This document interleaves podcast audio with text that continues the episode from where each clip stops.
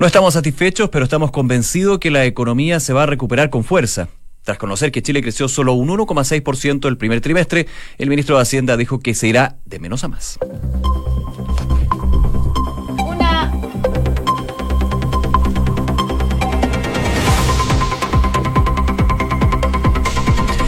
Una de la tarde con un minuto, ¿cómo están? Bienvenidos. Día lunes, sándwich para muchos. Qué rico, ¿eh? Bien, bien. Ojalá tengan acompañándonos, por supuesto, en este día que también está cargado de información, por supuesto, comenzando la semana aquí en Noticias en Duna. Josefina Stavropoulos, ¿cómo estás tú?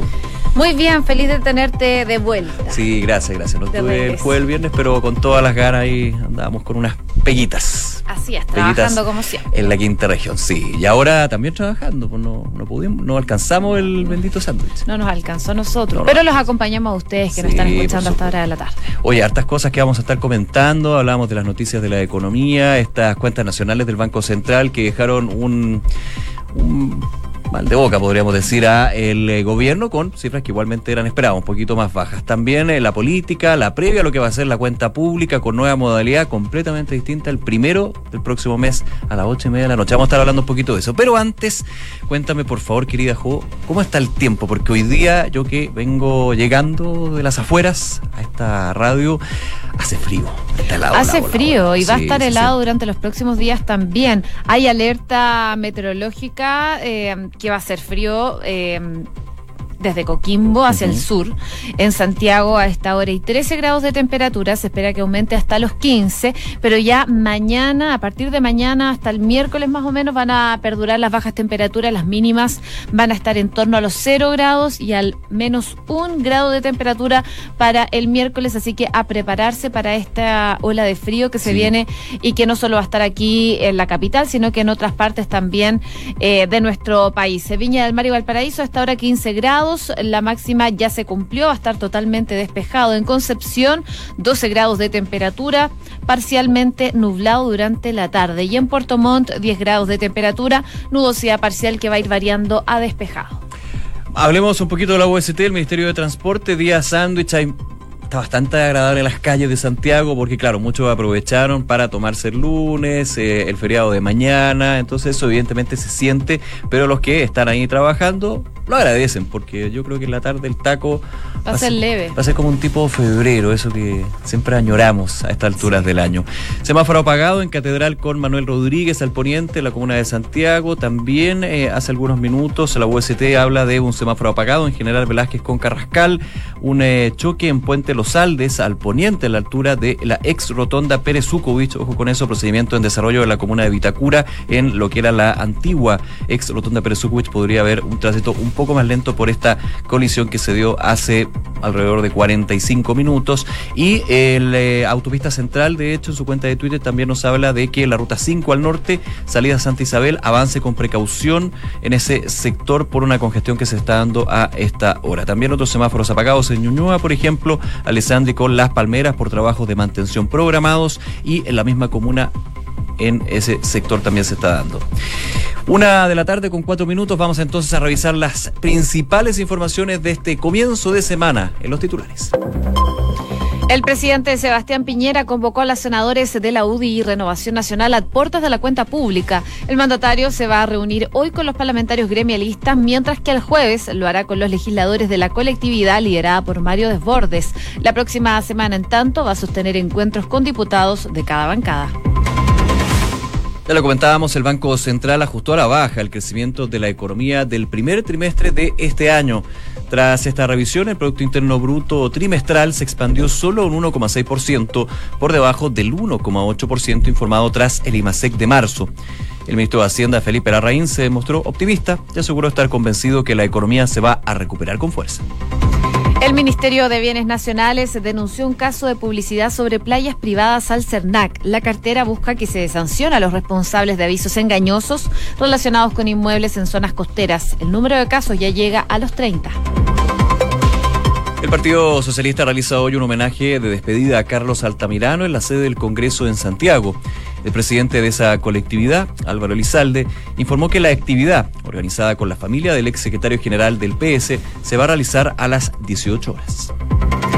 Juzgado de garantía de Temuco revocó la prisión preventiva en contra del ex capitán de carabineros Leonardo Oces, quien permanecía detenido luego de ser formalizado por obstrucción a la justicia en el caso Huracán. El tribunal de Temuco además decretó arraigo nacional y la prohibición de acercarse a los demás imputados en la causa, ya que el ex capitán la semana pasada hizo noticia por revelar que el fiscal Sergio Moya habría avisado a los uniformados de un allanamiento de parte de la PDI. Y Google suspendió sus negocios con Huawei tras el ingreso de la empresa china a la lista negra del gobierno estadounidense, el presidente Donald Trump. Con lo anterior, la firma tecnológica china perdería el acceso inmediato a las actualizaciones del sistema operativo Android y la próxima versión de sus móviles al exterior de China.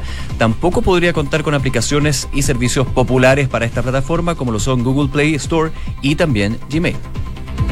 La Fiscalía Sueca solicitó la detención de Juliana Sánchez por un presunto caso de violación. Ahora la justicia británica deberá decidir si acepta el pedido de extradición de Estados Unidos o si le da prioridad al Ministerio Público de Suecia. En París se evacuaron la Torre Eiffel por la presencia de un hombre escalando el monumento. Debido al hecho, la empresa que gestiona el lugar lo cerró y ordenó la salida de todos los turistas que se encontraban en esos momentos en ese recinto. Y Nicolás Jarry tuvo un exitoso debut y se convirtió en el octavo finalista del ATP 250 de Ginebra tras derrotar el día de hoy en dos apasionantes sets al australiano Matthew Ebden. El chileno, que sorprendió por su desplante en la magna inicial con un 6-2, sufrió ante los ajustes de su rival en el siguiente capítulo, pero una pausa de más de dos horas y media por lluvia le permitió volver entonces a concentrarse y ganar este encuentro.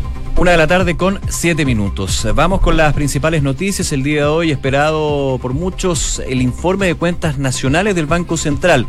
La libreta de notas, podríamos decir, del primer trimestre para la economía chilena, que, claro, ha mostrado signos de eh, flaqueza, de debilidad, especialmente desde la minería. Por ejemplo, en los últimos IMASEC mineros se ha mostrado cómo hay una contracción de esto, de la actividad, y eso finalmente le pegó a el crecimiento consolidado del primer trimestre de este año. Solamente creció un 1,6% la economía chilena según este informe del Banco Central, afectado, como yo les decía, por lo que está sucediendo en minería, pero evidentemente también otros factores que le han jugado en contra. El mercado, los expertos esperaban un crecimiento de un 1,8%. No se alejaba mucho de eso, pero evidentemente esas dos décimas son relevantes entre lo que finalmente informa el Banco Central y las expectativas de los analistas. La actividad minera sigue siendo entonces el orden de cabeza de la economía registrando una baja de 3,6%, escuchó bien, 3,6% en los primeros tres meses del año por una menor producción de cobre específicamente. Hubo declaraciones del ministro de Hacienda Felipe Larraín bien temprano al conocerse este informe de cuentas nacionales con cautela, pero no dejando el optimismo. Vamos a escuchar. Pero quiero dar tranquilidad a los chilenos, que desde el gobierno estamos haciendo todo lo que podemos para que la economía se recupere. Estamos trabajando sin descanso para que esta economía muestre su dinamismo, cosa que creo que va a ocurrir. Estamos convencidos que va a ocurrir. En el segundo semestre de este año vamos a ver cifras más positivas. Pero junto con eso, junto con estas cifras que ciertamente no nos satisfacen las del primer trimestre, tenemos hoy una buena noticia, que son las eh, indicaciones, los datos de la Corporación de Bienes de Capital. Ministro de Hacienda, entonces, el que se mostraba bastante mm, optimista de aquí en adelante, pese a las cifras, y él también daba cuenta de un contexto en que se dan estas cifras. Esa, él habla de las consecuencias que ha generado la guerra comercial, no solo en Chile, sino que también en el resto del mundo, pero también eh, habló y recordó que en el eh, trimestre también estuvo el impacto de los aluviones que afectaron principalmente el desempeño de la minería en los meses de febrero y marzo. Así que, por lo mismo, también él daba este contexto y dijo que de ahora en adelante esperan estar más optimistas respecto a las cifras de la economía. Consultado respecto de si pese al débil desempeño notado en el primer trimestre, el gobierno mantiene esta proyección de crecimiento de 3,5%, el ministro dijo que aún se prevé alcanzar dicho aumento. Vamos a ver si pasa. Vamos a ver si pasa. Y hablaba de la Corporación de Bienes de Capitales apuntando a lo que es la inversión. Y ahí está la buena noticia dentro de lo magra que puede ser todos los datos que entrega este informe del Banco Central, porque de hecho la inversión al eh, tercer trimestre de este año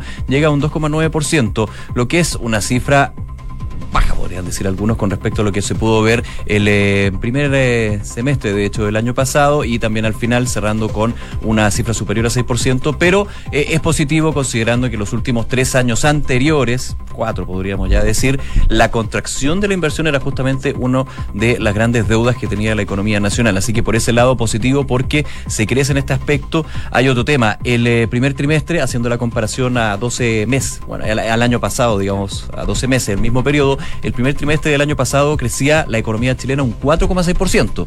4,6% contra un 1,6% es bastante, pero hay un elemento estadístico también que hay que considerar, que el primer trimestre del año pasado estaba el efecto huelga escondida, más de 40 días de huelga del año anterior al 2018 y eso de alguna manera hizo un rebote y hacía que la base de comparación de el primer trimestre del año pasado con este fuera bastante más ambiciosa. A esto se suma escenario internacional, guerra comercial que vamos a estar viendo una de las noticias que ha generado impacto con respecto a esto desde el mundo tecnológico, pero la cautela y optimismo por parte del ministro de Hacienda. Hay algunos expertos que dicen, claro, están todos los factores que envuelven esta economía que crece muy lento, pero también la incertidumbre que genera algo que ya habíamos escuchado en el gobierno pasado, las reformas la incertidumbre por las reformas puede generar una temperatura ambiente que eh, de alguna manera hace retroceder la posibilidad de inversión, el ciclo del trabajo, etcétera. Así que hay que ver cómo se va funcionando en eso. No tanto por el contenido de las reformas, sino por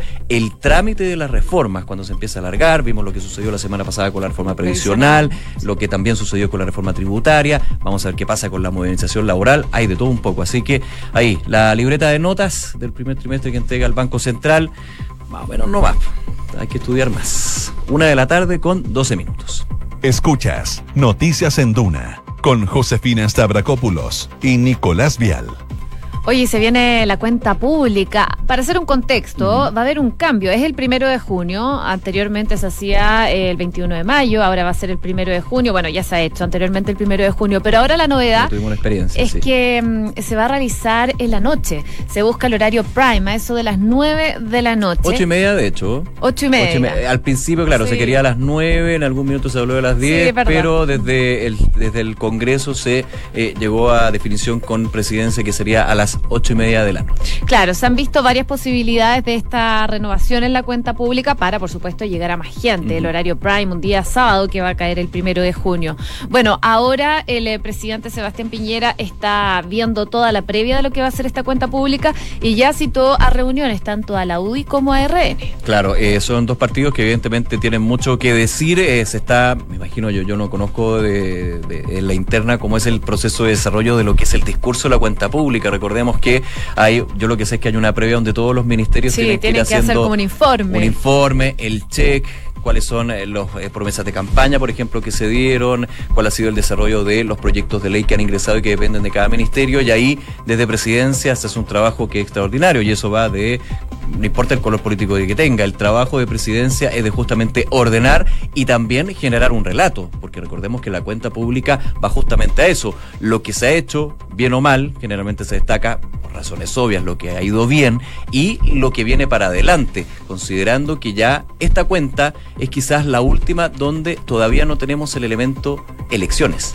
Ya a partir del próximo año comienzan lo que son los comicios desde gobernadores, el tema eh, municipal y luego presidencial y parlamentario, así que evidentemente eso también puede ir cambiando. Esta va a ser una cuenta pública donde esperan todos que eh, se vaya también enfocando en lo que han sido los estas reformas estructurales, lo comentábamos, modernización laboral en su minuto, previsional, que ya pasa esta gran prueba de fuego en eh, la Cámara de Diputados la semana pasada, y otras evidentemente, el tema de la seguridad ciudadana, igualdad de género, varios elementos que ya estaban contenidos en la anterior. Vamos a ver cuáles son las novedades, pero por eso también la reunión que es clásica del presidente con los partidos oficialistas para ir tomando el pulso de hasta dónde tiene que ir este discurso que se espera, digo se espera porque puede cambiar, duraría alrededor de 45 minutos. Esa es la primera. menos igual, ¿no? Pero esa es la primera versión que está sonando, que por el tema de la hora se está esperando que sea un discurso bastante más agotado. Recordemos que en general las cuentas públicas han llegado a eh, cerca y de hecho superar en algún minuto las dos horas. Sí, de todas maneras, dos horas. Yo, yo recuerdo estar sentada más de dos horas escuchando una cuenta pública. También, nos, ha tocado todos los años, pero ahora se dice que van a ser 45 minutos. Digo, Eventualmente, porque en una de esas 45 minutos queda muy chico para todo lo que tiene que decir el presidente en su minuto. Pero considerando el horario también en que se va a hacer y el día en que es, eh, bueno, es un tema a considerarse. Se han considerado también eh, varias cosas, esto en el ámbito ya más superficial. En algún momento también el, presidente, sí, quiso poner pantallas, tres pantallas para esta cuenta pública y los senadores le dijeron, oiga, esto es un acto sobrio. Así que... Mm, parece que le negaron esa opción de, de hecho, fue, una, fue una comisión donde había senadores de oposición, pero también del oficialismo. O sea, hubo una, decisión unánime de si vamos a hacerlo sobrio. Era una pantalla gigante que estaba en el pleno del de, el Congreso en ese sentido, donde. Eran tres pantallas. A los lados, el presidente, en ambas eh, pantallas, y al medio una bandera chilena. Ese era como el despliegue que quería. Finalmente se descartó desde el Congreso, pero bueno, es parte de toda la, la previa, que parte de hace bastante semanas. De hecho, ya todos los medios están de ahí. Están acreditados, están ahí. Están en, proceso de eso y trabajando para lo que va a ser eh, la diferencia. Ojo también con eh, lo que muchos desgraciadamente temen, de que un clásico de las cuentas públicas de gobierno a gobierno han sido las manifestaciones y evidentemente que sea durante la noche, el día de sábado puede ser algo complejo. Obviamente eh, ya hay un trabajo con carabineros para en el Congreso, específicamente en el perímetro de ese sector de Valparaíso, ya haya toda una previa de seguridad para evitar cualquier contratiempo y que evidentemente no pase más allá de la importancia que tiene una cuenta pública, porque muchas veces durante los años se ha ido perdiendo un poco esa gracia de el, eh, lo que ha sido el registro y por sobre todo que da cuenta el presidente de lo que se está haciendo en el gobierno, lo que se está haciendo en el ámbito político, pero cómo eso tiene implicancias en el factor ciudadano. Y eso es justamente lo que se está buscando con este cambio y de alguna manera llegar a todos los objetivos que tiene esta eh, esta tradición republicana, de hecho, que se tiene desde hace muchísimos años. Una de la tarde con 17 minutos. Noticias en Duna, con Josefina Stavrakopoulos y Nicolás Vial. Y uno de los temas eh, que ha estado presente el día de hoy es la clonación de tarjetas eh, bancarias. ¿Por qué? Bueno, el fin de semana, Carabineros detuvo a cuatro chilenos y cuatro ciudadanos extranjeros que fueron acusados de este delito de uso fraudulento y clonación de tarjetas bancarias. Hoy eh, cinco de ellos pasaron a control de detención, pero por supuesto las alarmas están puestas en, en esta situación, un tema que se viene discutiendo hace rato, en cómo también tienen que responder los bancos cuando ocurren este tipo de casos. Hoy día habló el ministro de Economía, José Ramón Valente, y dijo que con la ley que estamos impulsando aumenta la responsabilidad de las emisoras, una un proyecto, una ley que se ha retrasado bastante en la discusión y ha tenido una serie de cambios que ya llaman incluso a la confusión. Sí, fíjate que eh, en la comuna de San Miguel, de hecho, hubo 100 denuncias y se especula que los cajeros adulterados podrían estar en diferentes sectores de la capital, pero se dieron 100 denuncias en San Miguel. Pero ya en la Superintendencia de Bancos e Instituciones Financieras, que próximamente eh, va a dejar de existir y va a pasar a la Comisión de Mercado Financiero, este CMF, CMF que era el anterior Superintendencia de Valores y Seguros, cifran más de 1.700 los afectados por esta clonación. Es distinta a los otros hechos que hablábamos anteriormente de ciberhackeo, de los datos, de tarjetas que ya no estaban operativas. Aquí definitivamente son tarjetas operativas y que se clonan desde los cajeros automáticos y ya hay demasiadas denuncias en muy poco tiempo. Lo que hacían eran como clonar la banda magnética de las tarjetas y con eso entonces también se dieron cuenta de movimientos irregulares desde los distintos bancos. Uno de los más afectados fue Santander y el, el otro creo que era Banco Falabella. Sí, esos son los dos que tuvieron la mayor cantidad de problemas en este juicio y con todo lo que eh, está dentro de este proyecto de ley que tú dices, de cuál es la responsabilidad que tienen los bancos según ese proyecto que se está discutiendo en el Congreso, siempre va responsabilidad de los bancos, algo que las instituciones financieras ha hecho a ver, pero aquí también tiene que haber una preocupación por parte del usuario de mantener eh, actualizada su clave, es decir, cambiarla constantemente, que no sea una clave fácil, eh, tener cuidado, por ejemplo, cuando está en un cajero automático, tapar, no sé, ese tipo de cosas. O sea, desde la responsabilidad del usuario y la responsabilidad del banco, hay toda una discusión en el Congreso que hasta el minuto como va el proyecto, estaría siempre dándole responsabilidad al banco para tener que devolver, eliminando lo que es esa necesidad de tener seguros contra fraude, por ejemplo. El seguro contra fraude ahora sería un complemento, pero siempre estaría incorporado si hay un eh, movimiento irregular y también una denuncia por parte del cliente bancario. Claro, igual actualmente hay respuesta por parte de los bancos. La, mm, actual eh, ley, en el fondo, la normativa es que los bancos eh, te dan el, el dinero que te defraudan adeudaron en un plazo determinado Claro. mientras dura una investigación que determina si finalmente eh, fue un fraude o fue otro tipo de casos. Pero eh, hay, por ejemplo, ahora una normativa, pero se quiere seguir avanzando en esa situación que esperamos que avance porque es un tema bastante relevante porque ahora... ¿Quién no ocupa tarjetas bancarias? Muchos, y de hecho se habla de que aquí a un par de años el efectivo va a ser muy, muy escaso. Sí, sí. Hay, pa- hay países en Europa donde ya nos ya se está terminando eh, el imprimir billetes y se está llegando justamente a la tarjeta, al dinero plástico o la transferencia electrónica, todo ese tema. Una de la tarde con 21 minutos. Oye, este tema me gusta mucho. Oye, o sea, claro. es, que- es que está entretenido. Más Es- que que sea un- sí. una buena noticia, Estoy muy preocupado. eh, es una preocupación, sí, porque tú tienes Huawei. Yo tengo Huawei Eres uno de los afectados. y muchísimos afectados. Sí. Recordemos el contexto. Ha, eh, ha estado guerra comercial por un lado, China-Estados Unidos, tema arancelario. Por otro lado, la pugna entre el gobierno de Donald Trump y Huawei, que de hecho significó el pedido de extradición de la eh, hija del dueño de esta gigante tecnológica china eh, hace algunos meses, que sigue en Canadá y se está buscando la extradición a Chile. Se habla de, eh, de- se, ya- se habla de... no es pirateo, Ah, de no, espionaje, de espionaje, espionaje espionaje corporativo en, en sus distintas eh, líneas de negocio y eso ha hecho que el gobierno de Estados Unidos ponga a Huawei en la lista negra. ¿Y qué significa esto de poner una empresa, Estados Unidos en la lista negra? Cerrarle todo tipo de negocios con los distintos aliados y socios comerciales de la primera economía del mundo. Y eso le pegó finalmente a Huawei y le está pegando a Google que justamente estaría cortando relaciones. ¿Cuándo? No se sabe, pero parece que va por allá. Mira, la decisión de Google de romper finalmente con Huawei está abriendo este, este interrogante que yo creo que muchos usuarios tienen de qué es lo que va a pasar finalmente con estos dispositivos de la firma china.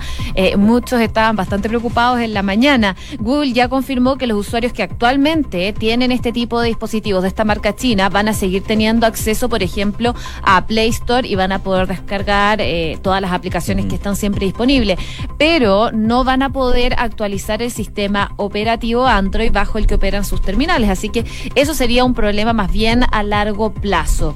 Google eh, ha suspendido los negocios con Huawei eh, que eh, van a requerir diferentes transferencias de producto y lo que finalmente se ve principalmente afectado son los recursos que te da Google, por ejemplo, Gmail que Clave, muchos tienen en cuenta. Gmail, correo electrónico, Google Play, eh, los navegadores, así que genera un problema. Igualmente en, eh, en Chile, eh, Huawei Chile dio una respuesta, pero no fue tan clara en cuanto a lo que va a seguir de ahora en adelante. Lo que se sabe es que los, eh, los dispositivos que están en circulación, que se están usando, no van a tener problemas ahora, son los que van a venir después, son los que se fabrican después. Pero igual a largo plazo el teléfono no, no va a ser tan útil. En la costumbre uno entendería que los que ya tienen Huawei igual más adelante tendrían problemas porque si no te dejan eh, actualizar el sistema operativo Android, hay muchas aplicaciones que, no sé, en un año, dos años te van a exigir tener eh, el sistema operativo actualizado. Y ahí es cuando se habla de la obsolescencia de Claro. celulares con respecto a su sistema operativo y las, por ejemplo, ¿qué pasa si WhatsApp te dicen, oye, eh, WhatsApp yo no lo puedo usar en mi celular?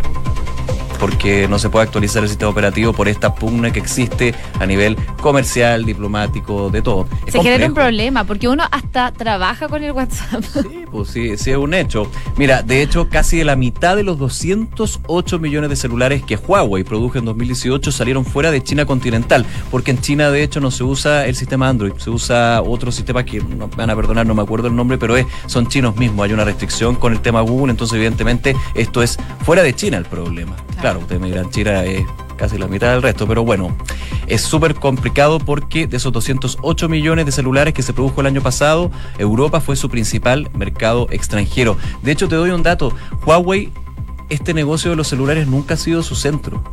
El negocio de Huawei siempre ha sido el, eh, la, la data, los grandes servidores, el tema tecnológico. Con el correr de los años se empezó a meter en el tema celulares. De hecho, nosotros lo conocimos en Chile cuando salía esta, este comercial de Alexis Sánchez, ¿te acuerdas? Sí, tú? verdad. Ahí, y esto era como al final, pero ahora han, han ido Sí. impulsando. Es quizás el negocio más público, más visto, pero el gran negocio que tiene Huawei va por el tema de las redes, de las redes de infraestructura tecnológica, fibra óptica, eso. Pero evidentemente este tema de los celulares afecta directamente al usuario que ha eh, preferido tener este tipo de dispositivos frente a otros y puede ser también positivo para las otras marcas que de alguna manera ven como eh, una situación completamente distinta al negocio mismo podría afectarlos. Así que hasta el minuto para la tranquilidad de quienes estén con estos teléfonos, no hay ningún problema, pero respirar tranquilos. hay que ver cómo se va desarrollando esto, porque como les digo, esto de la actualización del sistema operativo es clave.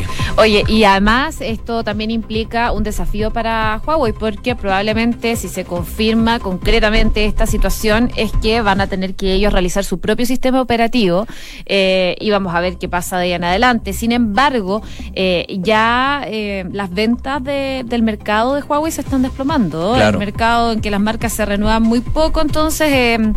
esto podría generar un problema de ahora en adelante en el ámbito más bien económico para esta compañía china. Una de la tarde con 26 minutos, vamos entonces a revisar las principales informaciones en estos, los titulares.